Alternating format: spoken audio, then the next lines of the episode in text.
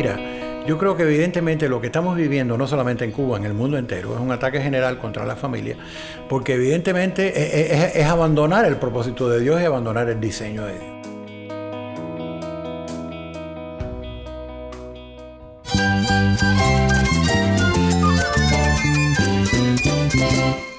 Cristo es la esperanza. Cristo es mi Señor y mi Salvador. Cristo ha transformado mi vida. Cristo es la viña. Separado de Él, nada puedes hacer. Cristo es el camino, la verdad y la vida. Jesús es mi todo. El único descanso, la única paz verdadera es con Jesucristo. Estás escuchando a El Faro de Redención. Cristo desde toda la Biblia para toda Cuba y para todo el mundo. Mi nombre es Daniel Warren, gracias por acompañarme. Seguimos en nuestra serie de la semana titulada El diseño de Dios para la familia. Hoy es un gran privilegio para nosotros aquí en el Faro contar con la presencia de alguien muy conocido por oyentes de esta emisora, el pastor Alberto González de Mensajes de Fe y Esperanza. Además de haber sido un pastor por cuatro décadas y anteriormente presidente de la Asociación Convención Bautista de Cuba Occidental, el pastor Alberto es un autor prolífico quiero compartir algo que escribió en su reciente libro Vivir la sexualidad, la belleza y el disfrute de un regalo de Dios. Alberto escribe, las normas establecidas por el Creador para el disfrute de la sexualidad humana son un bondadoso muro de protección y un fundamento firme para la vida de cualquiera. Alberto sigue con un reto para los creyentes. Quienes proclamamos la fe, nosotros debemos obedecerlas a todo costo. La única forma de demostrar que dichas normas funcionan es dejándoles producir en nuestras vidas un fruto tan evidente que se vuelvan de verdad apetecibles para los demás. Creo que esta cita capta muy bien el tono de la conversación que compartiremos contigo en unos momentos. Si deseas obtener una copia gratuita de este nuevo libro de Alberto, Vivir la Sexualidad, puedes escribirle al correo electrónico fe y esperanza transmundial.org. Nuevamente su correo electrónico es fe y esperanza transmundial.org. Como creyentes debemos de proclamar la fe, de proclamar las verdades de Dios en toda área de nuestras vidas. Pero además de proclamar la verdad, debemos de demostrar la belleza de la verdad, hablando siempre con amor. No te vayas porque sé que beneficiarás de la sabiduría que Alberto comparte sobre este tema tan importante. El lunes compartimos un poco de alabanza congregacional de la iglesia Colina de la Cruz en Holguín, Cuba. Hoy te compartiremos un poquito más. Esto es Cuán grande es Dios, entonado por la congregación en Colina de la Cruz. Cuán grande es Cuán grande es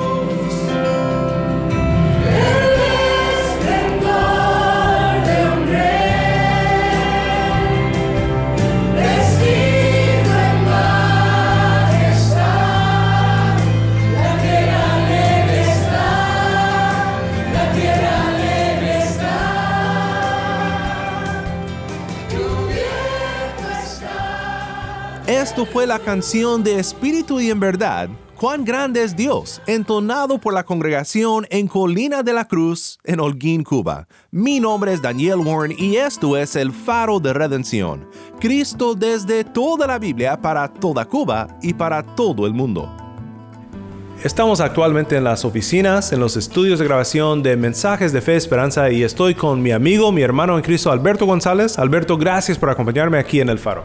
Oh, gracias por, por venir y estar con nosotros aquí en el estudio. Es una bendición para nosotros. Es una bendición también estar aquí. Estamos con nuestro productor Yamil Domínguez y estamos conversando sobre un tema muy importante para nuestro día, no solo en Cuba, sino en todo el mundo, y es el tema de la familia.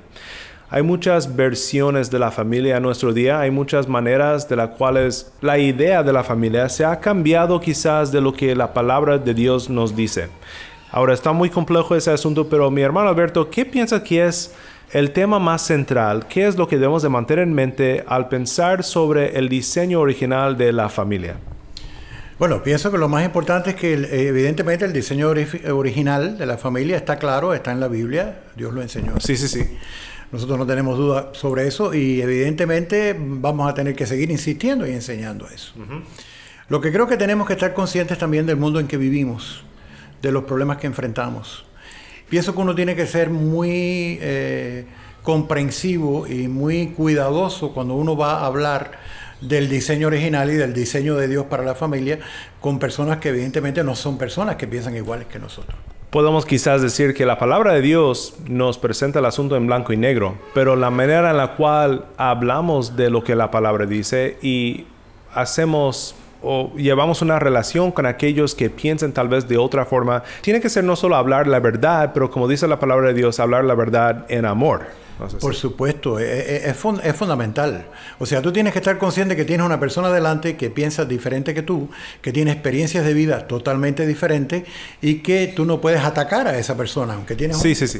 Tienes un mensaje tremendo que darle, tú te das cuenta que su vida puede cambiar eh, completamente a través de Jesucristo, pero cómo tú le presentas el mensaje, que la persona no te cierre la puerta de Mm, entrada. así es. O sea, yo pienso que a veces en, en- en nuestro trabajo evangelístico muchos, muchos cristianos olvidamos eso, que tenemos que buscar un punto de contacto con la persona. Puede estar muy lejos de nosotros y de nuestra manera de pensar, pero como es un ser humano va a haber siempre un punto de contacto que tenemos que, que buscar. Muchas veces queremos ser defensores de la verdad, pero hay, hay más que simplemente expresar la verdad. Tenemos No, que expresar el amor. Y que hay grandes tragedias humanas, hermano. Hay personas que sufren mucho y que, y que desde su sufrimiento tienen interpretaciones. Entonces, si yo no muestro simpatía por ellos, independientemente de lo que piensen y lo que sean, y respeto por lo que han sufrido en la vida, yo no voy a poder llegar al corazón de ellos. O sea, que me parece que la actitud nuestra nunca puede ser una actitud contra nadie. Porque nosotros tenemos un mensaje que es para todo el mundo y que debe llegar a, a toda persona. Por lo tanto, yo no soy enemigo de nadie, yo no soy enemigo de ninguna persona, yo no estoy contra ninguna persona, sea delincuente, sea drogadicto, yo no estoy contra esa persona, yo estoy a favor de esa persona. a favor de esa persona. Sí. Y creo que por eso es, es tan... Creo que se equivocan cuando las personas nos nombran como cristianos homofóbicos. Como si nosotros tuviéramos miedo y un, un enojo, una especie de odio para esas personas. Y no es así. Un, un cristiano verdadero no tiene un odio, sino un amor para toda persona. No podemos tener odio por nadie. Yo- eh, eso a veces nos cuesta trabajo entenderlo, ¿eh? Sí, y no siempre somos perfectos. No siempre somos perfectos y nos equivocamos, pero para mí es muy importante la actitud con la que uno le hable a una persona y lo que esa persona pueda captar no de mis palabras, sino de las emociones que yo estoy teniendo. O sea, si la persona lo que de entrada está viendo que yo rechazo, lo rechazo directamente a la persona, entonces no voy a poder llegar. Yo voy a ir como un embajador de Dios a esas personas. Yo quiero que esas personas entiendan y sientan que Dios les ama.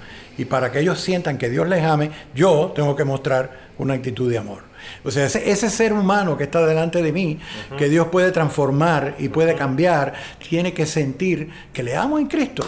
A veces los cristianos, yo los oigo algunos cuando predican el Evangelio, que que es como si estuvieran hablando a enemigos.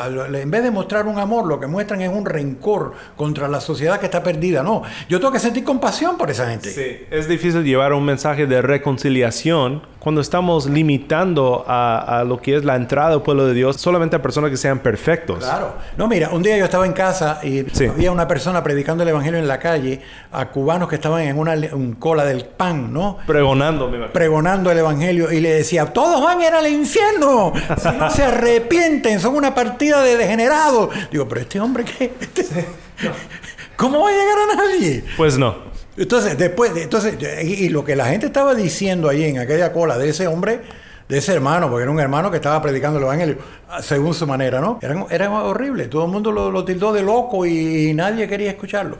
Entonces yo pienso que en el momento en que vivimos, vivimos en un mundo totalmente perdido, nadie tiene duda de eso. La corrupción es total, eh, tanto que hasta la iglesia tiene que cuidarse. Sí, claro. Tenemos que cuidarnos de eso.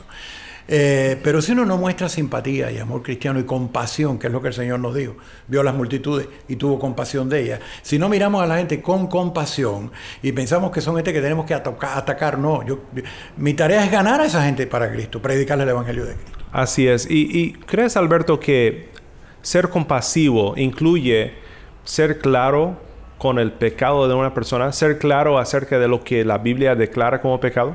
Creo que sí, pero hay que ser cuidadoso y hay que ser respetuoso de las personas. Yo puedo decirle, mira, yo no estoy de acuerdo, yo puedo, puedo entender las circunstancias que te han llevado a ese tipo de vida.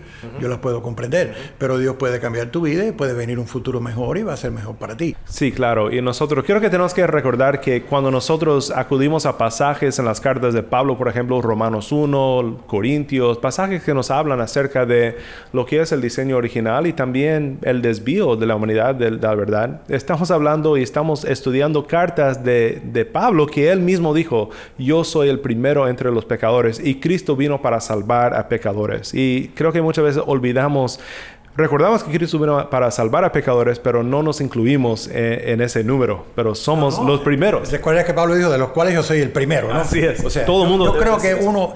Y, y, otra cosa que es importante para mí a la hora de predicar el Evangelio, que yo no tengo por qué no mostrar a esa otra persona mi vulnerabilidad. O sea, yo no soy una persona perfecta y, no tengo por qué hacer ver a la persona que le estoy predicando que no me he equivocado, que no he cometido errores, que Dios no me ha perdonado pecados a mí. Es preferible que seamos vulnerables. Si somos vulnerables, somos más creíbles. Así es. cuando no somos creíbles es cuando pretendemos que la que la otra persona piense que uno es perfecto o que uno ya terminó su proceso de, de crecimiento cristiano y demás. Uno tiene que ir realmente con la palabra del Señor, pero con el Espíritu de Cristo. Así es, y nada podemos hacer sin el Espíritu. y nosotros cuando intentamos por nosotros mismos entrarnos a la batalla y, ser defensores de la verdad, muchas veces lo hacemos sin realmente orar y pensar cómo puedo mostrar el amor y el espíritu de Cristo a esta persona. Y para mí eso es fundamental. Aunque estamos de todas maneras en una batalla, ¿no? Sí, claro. Estamos en una guerra contra el Satanás y estamos llevando un mensaje del Evangelio y eso evidentemente es una batalla. Pero para ganar esa batalla, esta no es una guerra como otro, otro, tipo de guerra. Esta es una guerra que la tengo que ganar a través del amor y a través de permitir que la persona oiga el mensaje y que el Espíritu Santo obre en su vida.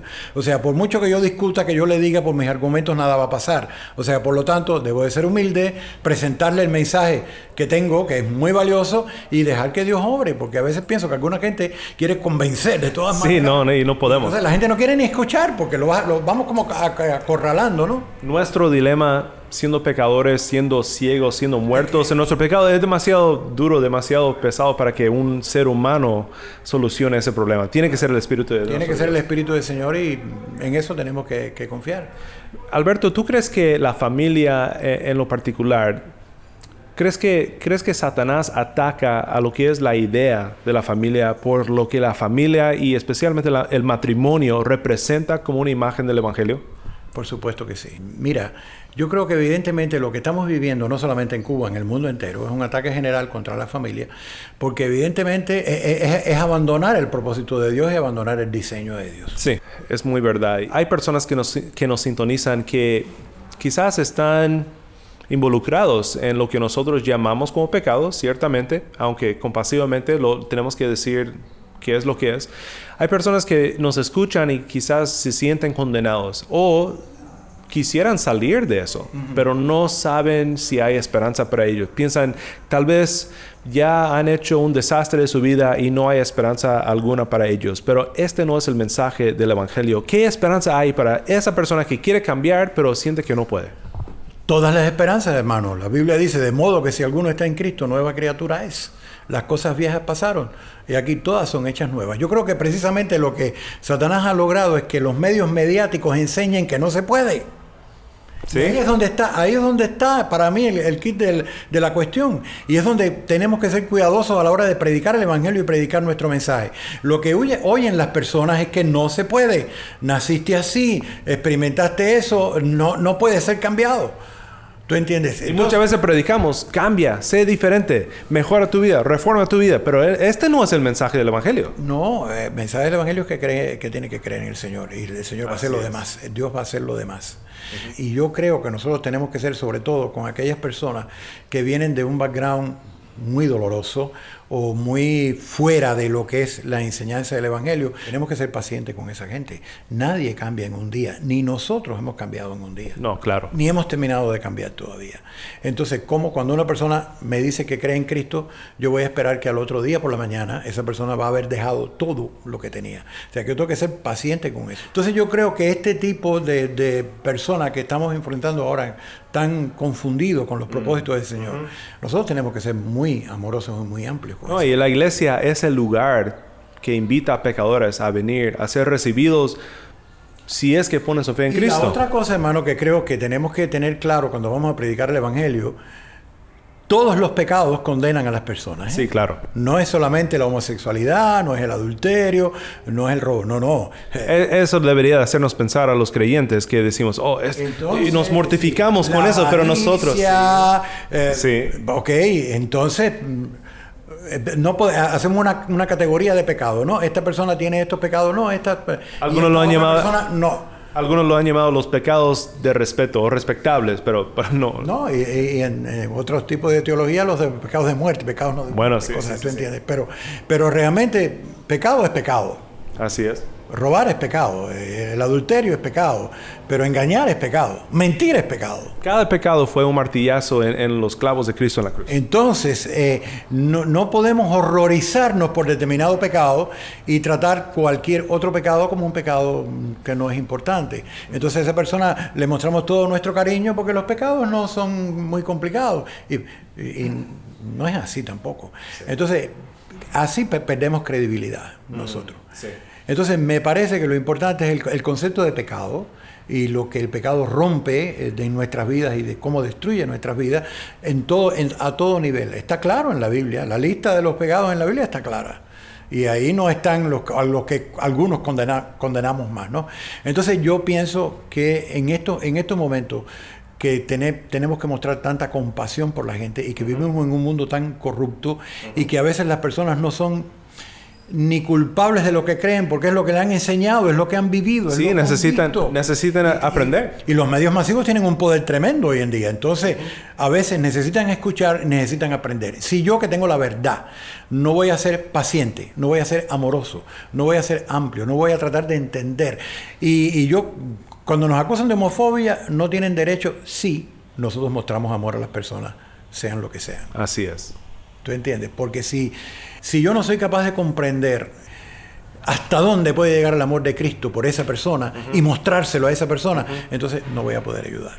Creo que algo que también necesitamos tener en cuenta es que nuestras iglesias deben de ser lugares donde encontramos a personas luchando con entender la verdad, personas que luchan con tal vez esas tentaciones o estas tendencias y tantas veces nos, o sea, la iglesia es como que el lugar donde no permitimos entrar a esas personas hablando con pastores, hablando con líderes que nos estén sintonizando el día de hoy, ¿cómo hacemos a nuestras iglesias un lugar donde alguien puede entrar, un hombre vestido de una manera que nos tal vez mortifique o, viceversa? ¿Y, cómo es que nosotros podemos ser un, espacio comprometido a la verdad, pero también comprometido al amor? te digo, vuelvo a lo mismo, es cuestión de, la actitud que tomemos con esa gente, más de lo que le digamos. Porque tú, tú sabes, está la comunicación ver- no verbal también. Claro. Entonces le puedo estar diciendo algo y la persona puede estar dándose cuenta que en mi corazón hay otra cosa. O sea, acuérdate que al Señor lo acusaron de ser amigo de pecadores, de publicanos Sí, así de es. pecadores. Este come con publicanos y pecadores. Ok, entonces yo creo que tenemos que aprender a tratar a la gente, cuando tengo una persona delante, creyente, no creyente, heterosexual, homosexual, transexual, toda esa serie de nombres hoy que son Sí, todos sí, sí. nuevos que para nosotros nos cuesta hasta trabajo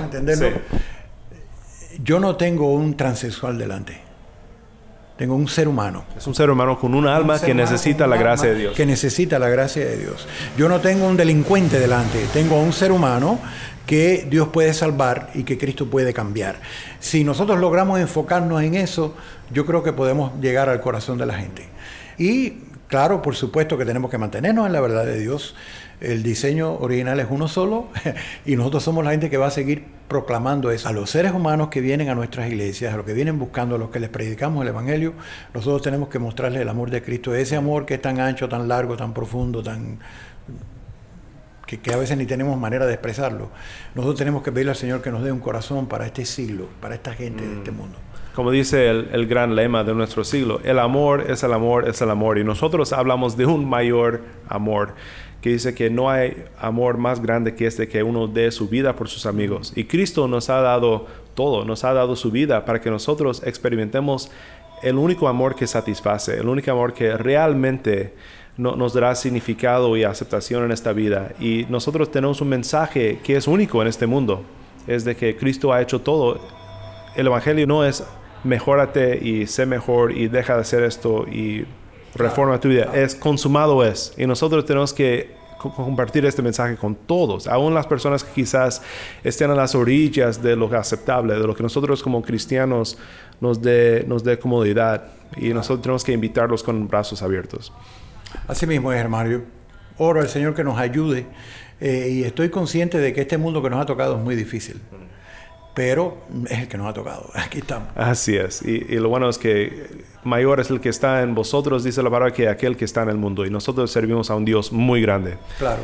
Mi hermano Alberto, gracias por acompañarnos y por compartir pues estos pensamientos y esta sabiduría acerca de este tema tan importante aquí en el Faro de Redención. Ok, Gracias, Daniel. Que Dios te bendiga. Y que bueno, gracias por tu visita aquí a nuestro, a nuestro estudio. Que no sea la última. Gracias, hermano. El herido fue por mi rebelión y sobre él el castigo llevó mis pecados pagó justificado soy. Y con su amor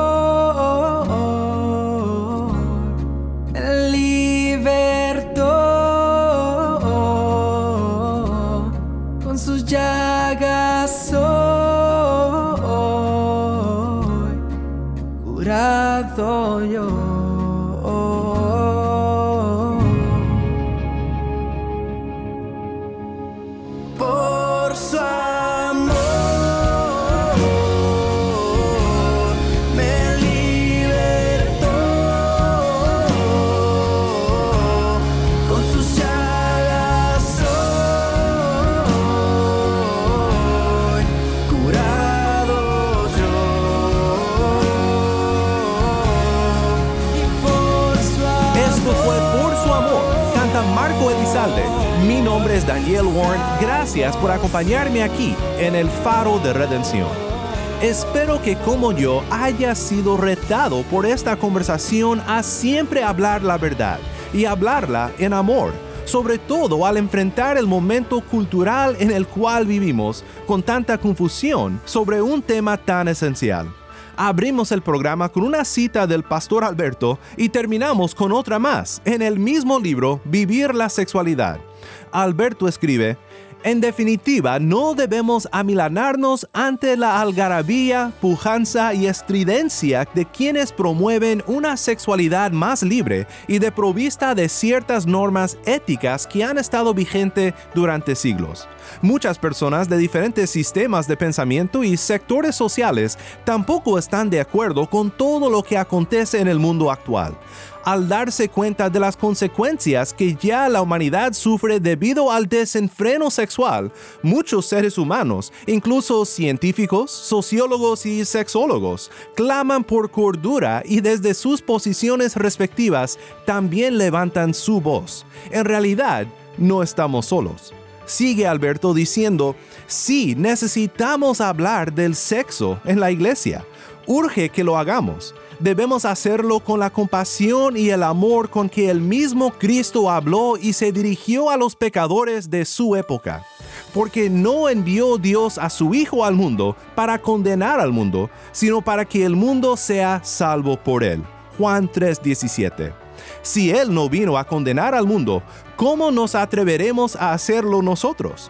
Aunque estemos ya en la iglesia, simplemente somos pecadores alcanzados por la gracia de Dios, necesitados de la redención que solamente en Él y por Él podemos alcanzar. Palabras tan acertadas de nuestro hermano Alberto González. Una vez más, muchísimas gracias Alberto por acompañarme aquí en el faro. Oremos juntos para terminar. Padre Celestial, te damos gracias porque enviaste a Cristo a este mundo no para condenar a este mundo, sino para salvarlo. Gracias por el gran privilegio de ser contado como hijos de Dios, por la maravillosa redención que solo se encuentra en tu Hijo, nuestro Señor Jesús. Quiero pedirte por todos aquellos que viven lejos de ti y de tus caminos, especialmente en este tema de la sexualidad y de tu diseño para la familia. Rescata a todo aquel que no te reconoce, que no te obedece y que no sabe que sin Cristo no hay esperanza. No importa cuánto nos tratamos de convencer de que sí que muchísimas personas más involucradas en estas ideas errantes se vuelvan proponentes de la verdad y que nosotros tu pueblo sepa cómo amar a las personas donde estén y amorosamente caminar con ellos hacia la verdad. En el nombre de Cristo nuestro Redentor oramos. Amén.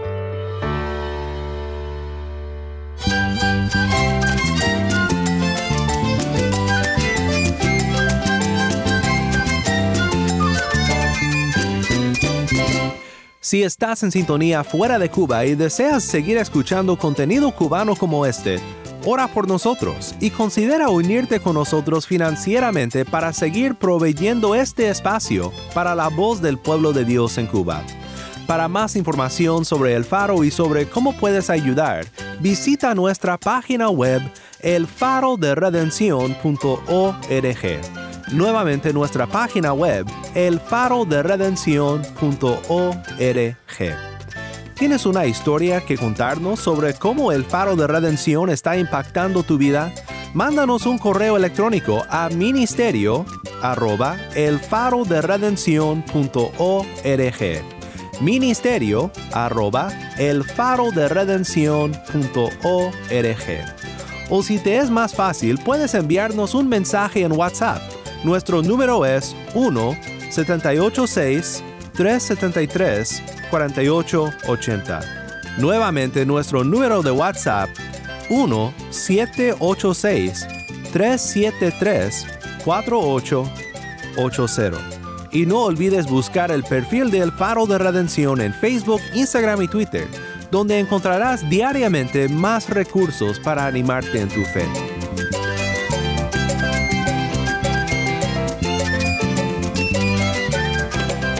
Mi nombre es Daniel Warren y este ha sido el podcast del Faro de Redención. Te invito a que te suscribas a este podcast, compártelo en las redes sociales también, para que otros puedan escuchar las buenas nuevas de Cristo desde toda la Biblia para todo el mundo.